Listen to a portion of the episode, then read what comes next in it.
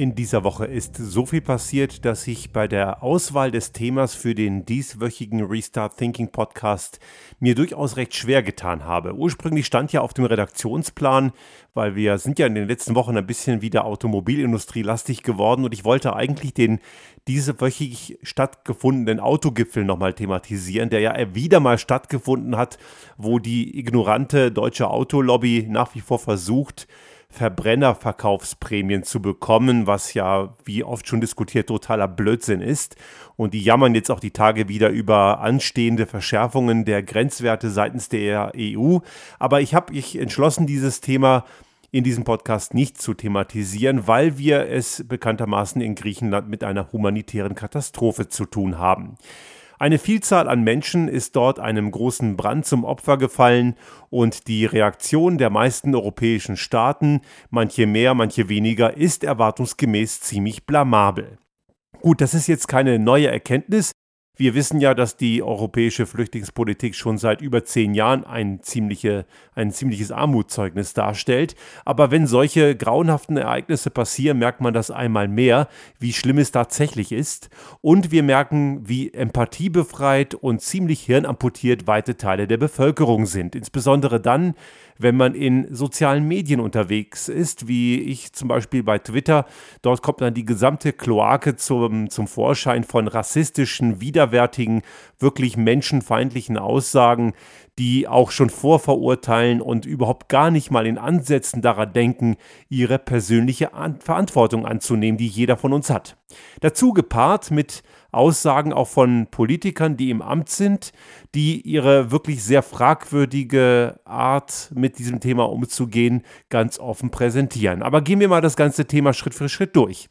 Nun, wie Sie sicher bemerkt haben, hat in Griechenland auf Lesbos das Lager Moria gebrannt. Und es gibt dort jetzt immer noch widersprüchliche Aussagen, wie das Feuer zustande gekommen ist. Es gibt im Wesentlichen zwei Thesen, nämlich die eine, dass Menschen aus dem Flüchtlingslager selbst das Feuer gelegt haben sollen und die andere These ist, dass es Menschen aus, also Griechen sind, die aus der Region sind und dass es dort eine Brandstiftung gegeben haben soll. Offiziell wird kolportiert, dass es die Menschen im Lager gewesen sind und jetzt Jetzt muss man, jetzt nehmen wir mal an, es würde stimmen. Wir wissen es noch nicht hinreichend. Die Ermittlungen laufen ja noch, obwohl natürlich viele, auch Politiker, nicht nur die Twitter-Kloake und die Facebook-Kloake natürlich längst das Urteil gefällt hat wenn es wirklich auch Menschen aus dem Lager sind. So ist es vielleicht, auch wenn es natürlich eine Handlung ist, die zu verurteilen ist, eventuell jetzt aus der Perspektive derer, die dort in dem Lager sitzen, vielleicht sogar nachvollziehbar. Denn ich will das, wie gesagt, nicht legitimieren, aber nachvollziehbar, weil es dort einen Corona-Ausbruch gab und diese Menschen dort auf engstem Raum eingesperrt waren, unter Quarantäne, in einem Umfeld, wo sich natürlich das Virus spielend verbreiten kann, weil dieses Lager viel zu überfüllt ist. Es ist bei weitem eben weitem, es sind weit mehr Menschen in diesem Lager aufgenommen worden, für das es eigentlich konzipiert war. Und jetzt auf der anderen Seite vielleicht den Kurzschlusshandlung von einheimischen Griechen, die sagen, das ist ein Epidemieherd, von dem fühlen sie sich bedroht und legen vielleicht auch einen Brand. Auch das ist natürlich nicht zu legitimieren, wäre aber vielleicht als Kurzschlusshandlung erklärbar. Wie gesagt, nicht als Rechtfertigung, sondern als Erklärung. Egal, letzten Endes ist es wurscht, wie, wer, welcher Personenkreis diesen Brand gelegt hat. Tatsache ist, dass es dort jede Menge unschuldige Opfer gibt. Und selbst wenn die These stimmt, dass es Menschen aus dem, aus dem Flüchtlingslager sind, die das Feuer gelegt haben sollen, was eben wie gesagt zu verurteilen ist, dann ist es doch lange nicht gültig, dass alle Menschen in diesem Lager genau solche Leute sind, die Brände legen. Genau das wird ja ständig von der so asozialen Medienkloake bezeichnet. Das ist ja alles nur Brandstifter und Kriminelle seien. Das ist ja ungefähr so, als würde man über alle Österreicher sagen, dass sie ihre Töchter und Frauen im Keller einsperren und jeden Tag vergewaltigen. Das ist natürlich plumper Quatsch, das ist nicht richtig, aber genau die Logik wenden Rassisten eben hier massiv an. Sie generalisieren Menschen eben grundsätzlich in einer Form, dass sie negative Eigenschaften haben, weil es und eben nicht eindeutig bewiesen, Leute gibt, die sich daneben benommen haben.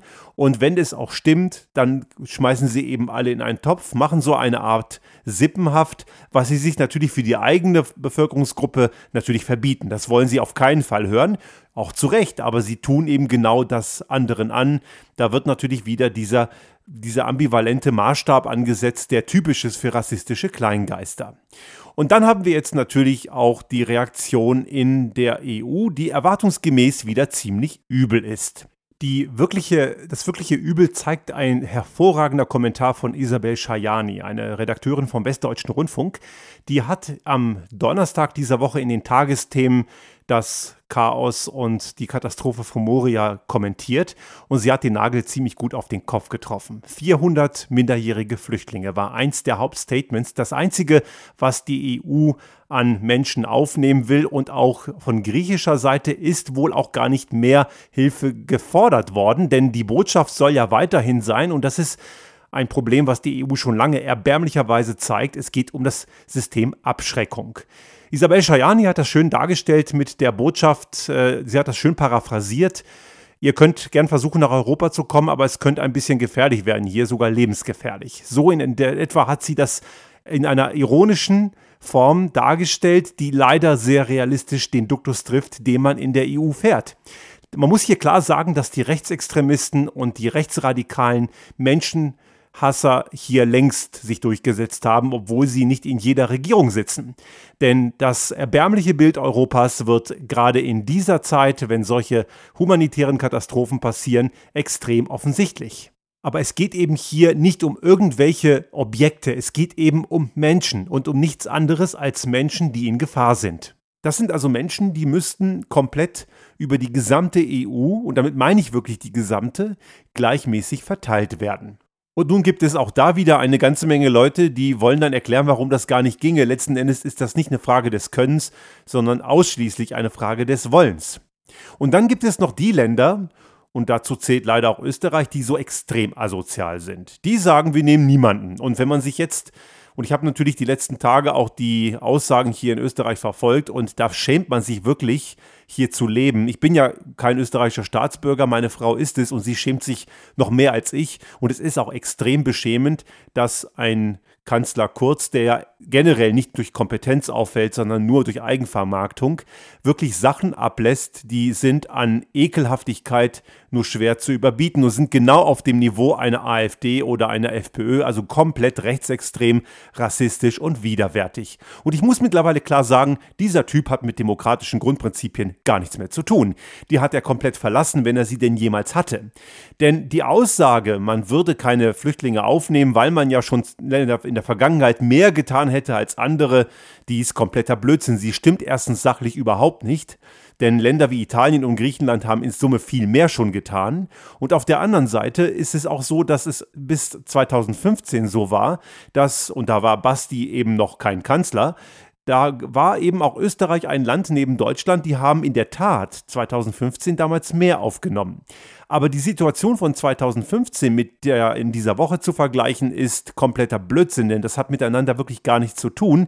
Damals ging es ja darum, dass Menschen in der Hölle von Orban, in der ungarischen Diktatur, wirklich niedergetrampelt wurden. Sie hatten dort wirklich übelste Verhältnisse und man hat die Menschen aufgenommen und auch diese ständige Aussage, man hätte die Grenzen aufgemacht, ist ja kompletter Blödsinn, denn die Grenzen von Ungarn rüber in andere Staaten der EU waren ja auch 2015 schon offen. Das ist ja kompletter Quatsch.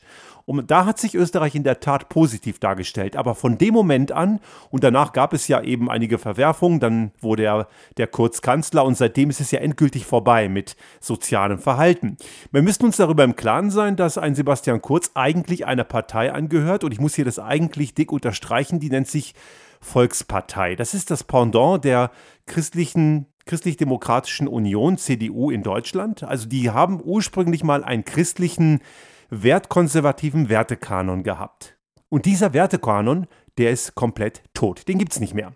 Wir kennen hier in Österreich eine Menge Leute, die wirklich so Ur-ÖVPler sind. Wirklich richtige, anständige Schwarze. Schwarze, Schwarz ist ja die Farbe der, der österreichischen Volkspartei gewesen. Heute ist es ja Türkis und vielleicht ist es Zufall, aber ich glaube, das ist es nicht, denn das Türkise geht ja ins Blaue und das Blaue ist ja das neue Braun.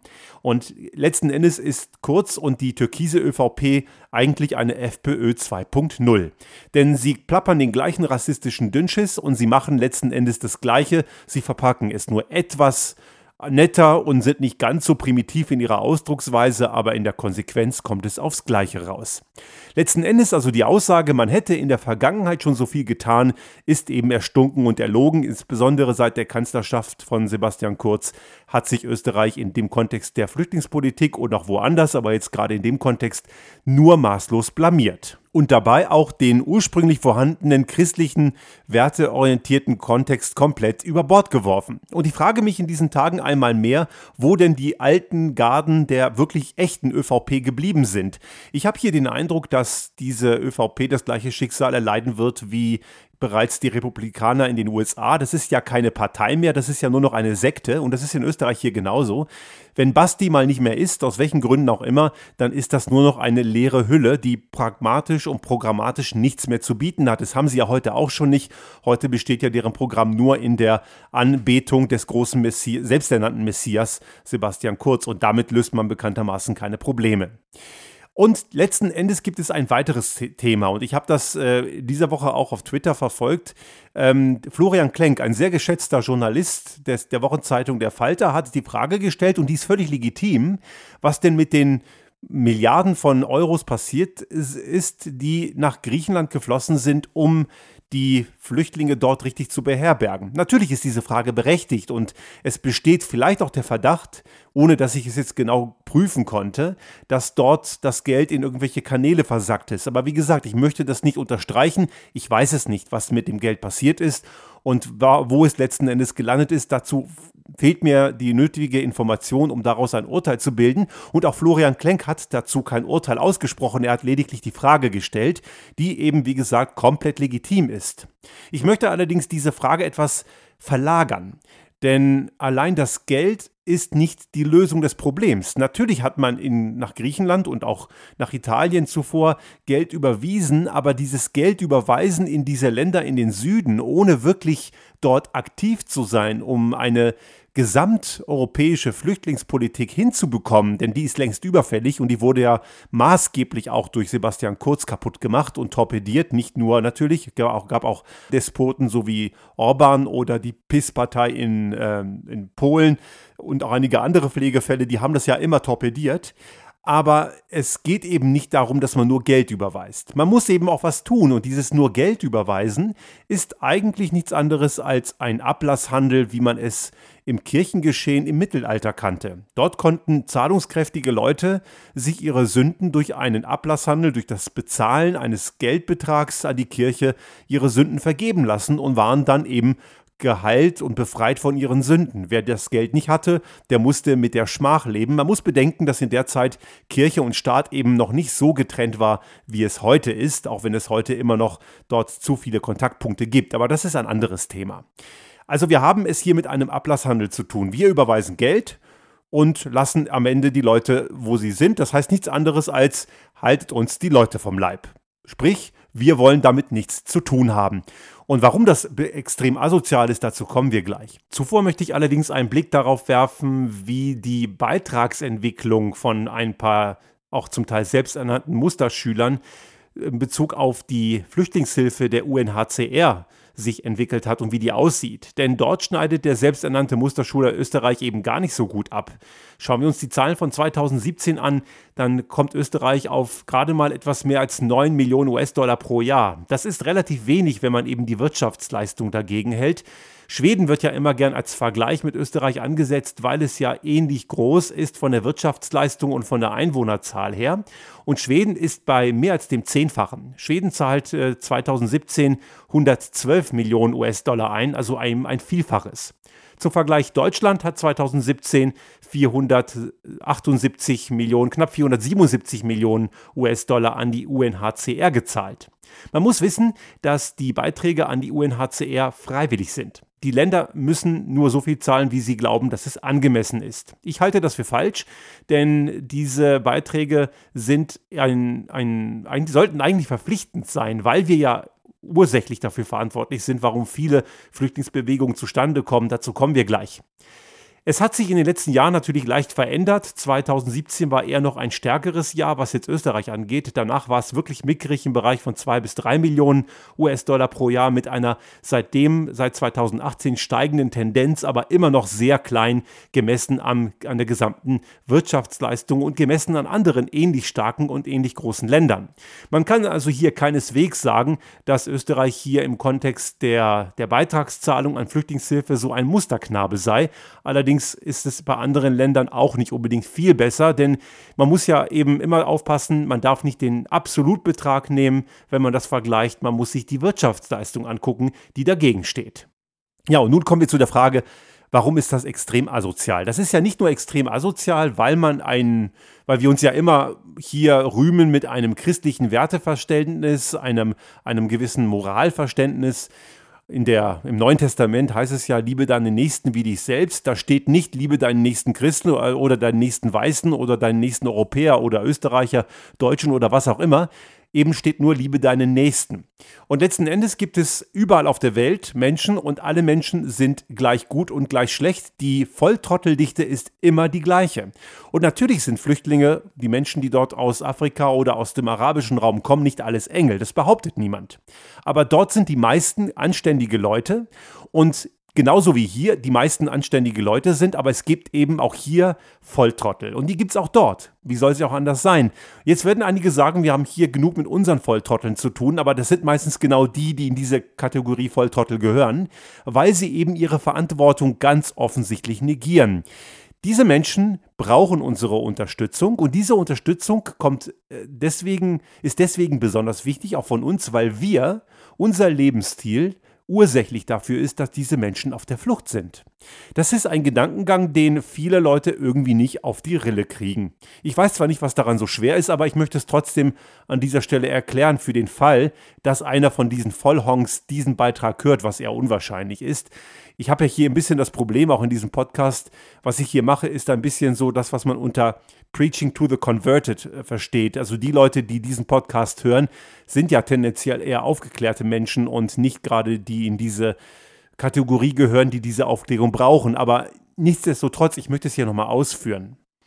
Wir verursachen den Großteil mit unserem Lebensstil, den Großteil der Schadstoffemissionen, die den Klimawandel erzeugt. Und dieser Klimawandel führt dazu, dass weite, weite Zonen der Erde eben nicht mehr bewohnbar sind. Zum Beispiel eben die Sahelzone, die immer größer wird. Und in Afrika gibt es ganze Regionen, da ist es eben kaum möglich, frisches Wasser zu bekommen. Und wenn nur mit großem Aufwand. Die Menschen sind zum Teil viele Stunden, sechs, sieben Stunden am Tag unterwegs für ein paar Liter Trinkwasser. Trinkwasser nicht in der Qualität, wie wir es hier kennen, das muss man auch sagen. Und wenn das Leben in einem sehr schlechten Zustand ist, dann nimmt man sehr viele Dinge im Kauf, um es zu verbessern. Und wenn dann natürlich oft kritisiert wird, da kommen junge Männer, die wohl genährt sind, das sind natürlich tendenziell die, die sich durchschlagen können. Die, die richtig im Elend sind, die kommen ja gar nicht, weil sie es nicht können, aber sie würden es. Das ist natürlich klar, dass da auch eine soziale Selektion stattfindet. Und diese Leute haben keinen Pull-Faktor, der sie nach Europa zieht, sondern einen Push-Faktor. Und der ist um Längen größer als die paar Kröten, die es hier bei uns im Sozialsystem gibt. Und wir verursachen deren Verlust von Lebensraum. Das gleiche gilt für den arabischen Raum. Der arabische Raum ist instabil, zum Teil auch äh, völlig chaotisch durch äh, eben ein Machtvakuum, wie zum Beispiel im Irak, was durch das Entfernen eines Diktators Saddam Hussein entstanden ist, oder aber auch solche Länder wie Syrien oder Saudi-Arabien, die von Diktatoren beherrscht werden. Und der Grund, warum diese Region so instabil ist, ist die Gier nach Öl. Und zwar die Gier der westlichen Welt nach Öl. Nicht nur, auch Russland äh, macht dort einige Sachen falsch. China mischt da mittlerweile mit, Amerika auch und natürlich auch Europa. Hätten wir diese Abhängigkeit vom Öl nicht, wäre diese Region bei weitem nicht so instabil. Das bedeutet, jemand, der sich den nächsten Diesel kauft, darf sich nicht über Flüchtlinge aus dem arabischen Raum aufregen, denn das, die Tatsache, dass er da Sprit reinfüllt, hat sehr viel mit dieser Flüchtlingsbewegung zu tun, denn die wird dadurch verursacht. Und dann haben wir natürlich noch gewisse Warlords und Diktatoren in Afrika, die ihre Bevölkerung tyrannisieren. Also das sind jetzt keine ökologischen Kontexte, wobei das durchaus damit auch zusammenhängt, sondern eher wirtschaftspolitische. Und der Grund, warum dort gewisse Diktatoren krumme Dinger machen und ihre Bevölkerung terrorisieren, liegt auch daran, dass Länder wie die EU, USA, China ist auch sehr stark in, in Afrika unterwegs, aber auch Russland, die Großmächte in Afrika sich Rohstoffe sichern, damit sie ihre heimische Wirtschaft damit ausstatten können. Und damit machen sie auch krumme Geschäfte mit korrupten Machthabern. Und dazu kommt, dass es sowas wie Schutzzölle gibt und die äh, auch europäische Wirtschaft, aber nicht nur, auch die amerikanische und andere überfluten auch den afrikanischen Markt mit Dumpingprodukten, die am Ende weniger, also mehr die Konkurrenzfähigkeit der lokalen Wirtschaft komplett unterminieren, was wiederum die Armut verstärkt. Also, ob wir es drehen und wenden, wie wir wollen, am Ende ist es unser Lebensstil und unser Wohlstand, der diese Fluchtbewegung auslöst. Wenn wir also tun, wenn wir so tun, als ob uns das Ganze nichts angeht und einfach meinen, wir schicken die Leute zurück, dann ist das an Arroganz, Dummheit und Überheblichkeit wirklich schwer zu überbieten, denn dass die Ursache ist unser Lebensstil und mit unser meine ich die industrialisierte Welt und die Fluchtbewegung ist lediglich das Symptom. Und wenn sich dann ein Sebastian Kurz hinstellt und meint, wir wollen lieber vor Ort helfen, dann heißt das eben nichts anderes als haltet uns die Leute vom Leib und das geht uns alles hier nichts an. Das Problem ist in vielen Ländern, Österreich ist leider ein besonderer Pflegefall, da sind diese menschenfeindlichen, rassistischen Ressentiments in der Regel in der Bevölkerung recht anerkannt. Und das ist wirklich erschreckend, dieses komplette Ignorieren der eigenen Verantwortung. Und dann kommen auch so Schwachmaten-Aussagen wie, die kriegen ja so viele Kinder und die Überbevölkerung macht das Problem. Nein, die Überbevölkerung ist nicht das Problem. Es ist unser Lebensstil, denn eine 10- oder 20-köpfige Familie in Afrika hat einen weitaus besseren CO2-Fußabdruck als eine einzelne Person hier bei uns in der industrialisierten Welt. Und das dann auf die Leute in Afrika abzuschieben, die große Familien haben, das ist nichts anderes als die plumpe Flucht und Ignoranz vor der eigenen Verantwortung. Ich bin wirklich extrem enttäuscht, was natürlich nicht heißt, dass ich das nicht geahnt hätte, aber extrem enttäuscht von dem, wie sich Europa hier wieder aufführt. Wir wissen, dass wir drüben über dem Atlantik einen asozialen, rassistischen, sexistischen US-Präsidenten haben, der die amerikanische Bevölkerung wirklich hasst und am Ende nur sich selbst liebt und auch seine Buddies. Und äh, das ist nicht immer so ein Horrorbeispiel. So wollen wir ja gerade nicht sein. Aber wir sind in weiten Teilen nicht unbedingt besser. Es gibt vielleicht noch, noch sicherlich Nuancen. Ich glaube, dass äh, Deutschland sicherlich progressiver und besser aufgestellt ist als Österreich, weil Sebastian Kurz und Donald Trump sind sich extrem ähnlich. Ich habe das, glaube ich, schon mal in, dieser, in diesem Podcast gesagt. Der einzige Unterschied besteht lediglich darin, dass Sebastian Kurz Manieren hat, eben kein Pussygrabber ist und er kann sich eben auch halbwegs gut ausdrücken. Aber er folgt einer klaren Marketingagenda. Er ist ein Kunstprodukt, das mit Marketing am Leben erhalten wird und seine Fans laufen ihm blind hinterher und die meisten seiner Wähler werden durch seine Politik Schaden nehmen. Sie verstehen es eben nur noch nicht. Und das ist in den USA, was Donald Trump angeht, eben nicht anders. Und bei solchen Migrationskrisen, wenn das Thema Migration aufkommt und durch solche Katastrophen, wie sie eben jetzt in Griechenland passiert sind, merkt man eben diese Abgründe von asozialen Verhalten, den Menschen an den Tag legen können, in einem sehr großen und enormen Maße, dass man sich fragt, wie kann eine vermeintlich intelligente Lebensform zu sowas in der Lage sein? Ich glaube, Menschen können eigentlich sehr viel mehr. Es wird Zeit, dass wir von diesen Fähigkeiten endlich mal Gebrauch machen.